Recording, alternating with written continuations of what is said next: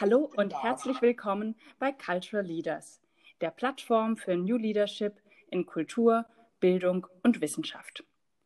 Ich bin Nicola Müllerschön und mein Gast ist heute Dr. Anna Christine Straub. Sie ist Geschäftsführerin und Leiterin des Studiengangs Executive Master in Arts Administration, kurz EMA, an der Universität Zürich. Hallo, Frau Straub. Hallo, guten Morgen, Frau Müllerschön. Hallo. Frau Straub, es gibt ja einige Studiengänge im Rahmen von äh, Kulturmanagement. Ähm, der EMA-Studiengang ist aber doch ein sehr besonderer. Was zeichnet den EMA-Studiengang aus? Es ist ja so, ich hole ein bisschen aus. Auf der Bühne werden Freiheit, Gleichstellung von Mann und Frau, neue Gesellschaftsmodelle, Gerechtigkeit, kulturelle Teilhabe aller, die Demokratie als solche verhandelt. Und hinter den Kulissen wird nur allzu oft genau das nicht gelebt. Deswegen ist die Strategie des Executive Master in Arts Administration genau daher, unsere Studien vorzubereiten für die Arbeit mit und im Expertenteam. Mein Lieblingsspruch am Anfang eines jeden Jahrgangs ist, die Zeit der Lonesome Cowboys ist vorbei, denn es liegt mir unendlich viel am Herzen in unserem Studiengang. Es ist der einzige im deutschsprachigen Raum, der sich auf Leadership für Kulturbetriebe fokussiert, unsere Studierenden auch fit zu machen für die konstruktive, effiziente Arbeit in diversen Teams. Inhaltlich werden Sie neben kulturanalytischen Inhalten mit Theorie und Praxis der Unternehmensführung, der Digitalkompetenz und vor allen Dingen auch mit Change Management Kompetenz vertraut gemacht. Äh, wir haben auch Workshops zu Führung und Konflikt und Leadership, Sozialkompetenz, die das Studium abrunden, damit unsere Studierenden nicht nur theoretische Werkzeuge mitnehmen können, sondern auch Werkzeuge erhalten, an ihrer Führungspersönlichkeit zu arbeiten, und zwar ein Leben lang. Und ein ganz besonderes Augenmerk, das ist wirklich meine tief empfundene Mission, richte ich dabei auch auf die Gleichstellung von weiblichen und männlichen Dozierenden. Denn wenn wir die Gleichstellung von Mann und Frau in den Führungsetagen in hoffentlich naher Zukunft endlich wirklich umsetzen möchten, ist meiner Ansicht nach kein Mittel so effizient wie Role Models zu schaffen. Das ist ja schon eine ganze Bandbreite an Themen, die Sie jetzt auch angesprochen haben, ähm, was äh, den, nicht nur den Studiengang auszeichnet, sondern was auch die Notwendigkeiten sind im Kulturmanagement, wenn es um Veränderung geht. Was würden Sie sagen, wo Sie den größten Handlungsbedarf sehen, wenn es darum geht, künftige Kulturmanagerinnen auf ihre künftigen Jobs vorzubereiten? Also der Executive Master in Arts Administration wurde 2004 tatsächlich als Intendantenschmiede ins Leben gerufen. Und diese Bezeichnung wurde noch lange verwendet, ohne Genderstern und tatsächlich noch sehr tief verwurzelt in der Idee des Kapitäns, der alleine auf der Brücke steht und selbstverständlich ein Mann ist. Vor 20, 30 Jahren war hauptsächlich die imposante Persönlichkeit, Charisma, ein klangvoller Name gefragt. Es waren Zeiten des Theaterfeudalismus. Und Mitarbeitermotivation und selbstbetriebswirtschaftliche Kenntnisse waren eher unwichtig. Und ich entstamme noch einer Generation, in der Intendant, die Intendantin, von letzten gab es allerdings sehr wenige, nicht mal einen PC in ihrem Büro hatten. Die Anfänge der Digitalisierung wurden von der Entourage bewältigt. Seither hat sich schon ein bisschen was verändert und Kulturentscheiderinnen müssen natürlich über ein solides Handwerkszeug verfügen. Ökonomische, juristische Grundkenntnisse und organisatorische Kompetenzen sind hier natürlich immer noch sehr wichtig. Selbstverständlich auch profunde Kenntnisse der Kulturlandschaft und ihrer Akteure. Aber und gerade das letzte Jahr zeigt uns das, müssen sie auch mit neuen Herausforderungen umgehen können, Risiken blitzschnell erkennen, Chancen zupackend nutzen. Sie müssen Sensibilität für soziologische Umbrüche, Änderungen des Kommunikationsverhaltens und natürlich ein Digital Knowledge haben. Und daher und mit anderen Worten, die Welt ist so komplex, dass man mit ihr nur im Team zurechtkommen kann, zumal sie sich derzeit in kometenhafter Schnelligkeit ändert. Der Schriftsteller George Bernard Shaw hat mal etwas gesagt in einem völlig anderen Kontext, das man aber sehr gut auf modernes Leadership anwenden kann. Der einzige Mensch, der sich vernünftig benimmt, ist mein Schneider. Er nimmt jedes Mal Neumaß, während alle anderen immer die alten Maßstäbe anlegen, in der Meinung, sie passten auch heute noch. Und ich meine damit, dass man als Führungspersönlichkeit bei Entscheidungen natürlich nicht zaudern oder Verantwortung delegieren sollte. Das auf gar keinen Fall. Aber ich bin der Ansicht, dass in der Komplexität der heutigen Welt wissensbasiert und nach Diskussion im Expertenteam agiert werden sollte. Modernes Leadership heißt für mich, sich immer wieder zu hinterfragen, kritikfähig zu bleiben, einen offenen Austausch auf Augenhöhe und das möchte ich wirklich unterstreichen, auf Augenhöhe zu praktizieren, Diversity zu pflegen, Persönlichkeiten zusammenzuführen, die sich ergänzen und vor allen Dingen diese Diversity auch auszuhalten. Denn das ist nicht immer lustig und bequem.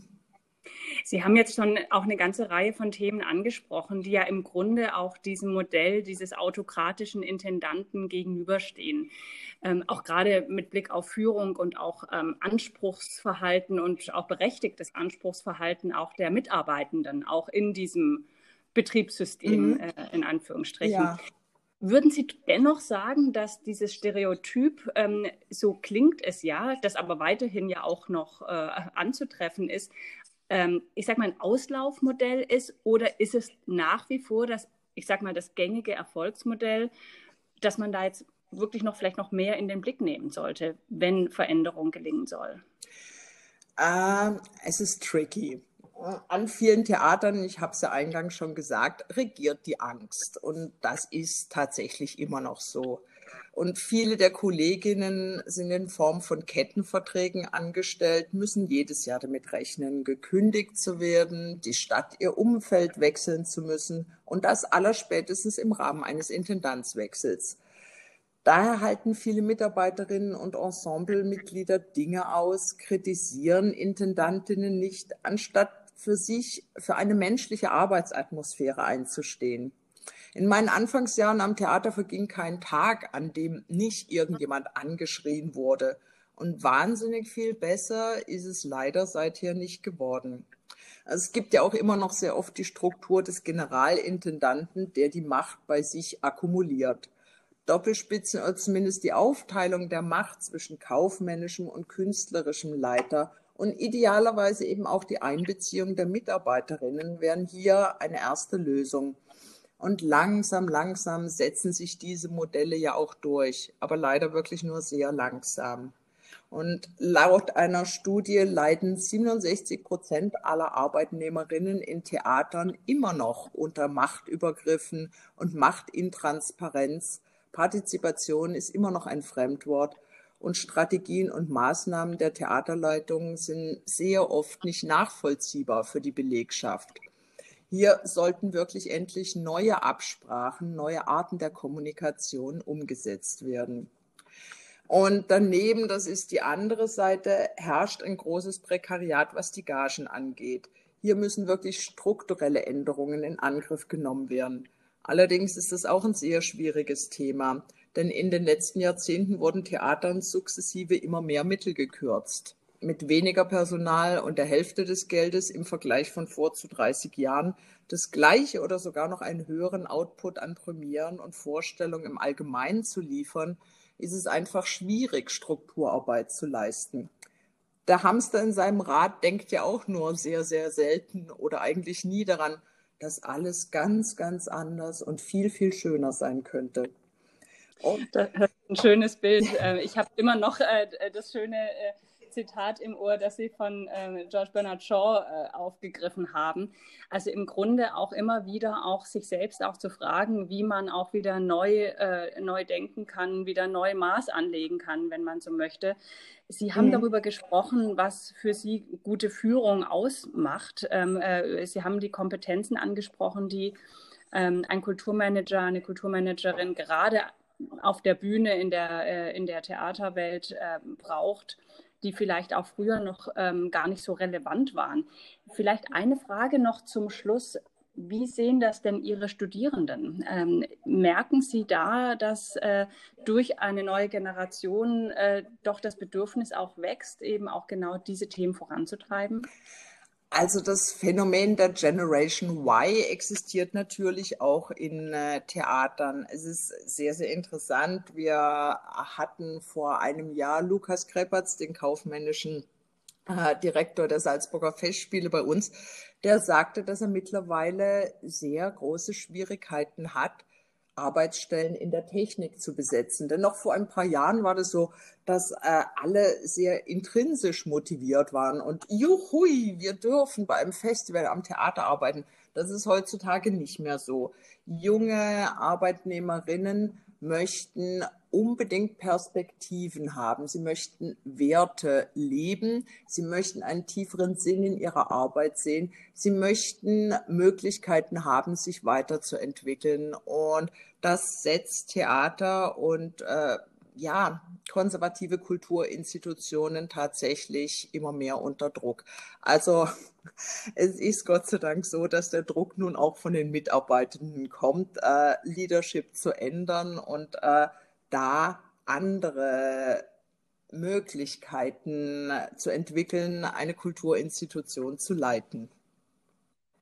Also ich kann Sie wirklich beglückwünschen zu dem, was Sie in Zürich leisten und auch was Sie anstoßen. Ich glaube, das sind ganz gravierende Umwälzungen, die da passieren. Aber wie das immer so ist, sind die leise und sachte und äh, passieren nicht von heute auf morgen. Also insofern wünsche ich Ihnen dafür weiterhin alles, alles Gute und äh, ganz herzlichen Dank an Sie für das tolle Gespräch mit Ihnen. Vielen Dank, Frau Müller-Schön. Ich freue mich auch, dass Sie bald bei uns in diesem Studiengang sein werden als Dozentin. Einen schönen Ja, großartig. Ja. Freue ich mich sehr. Ganz herzlichen Dank.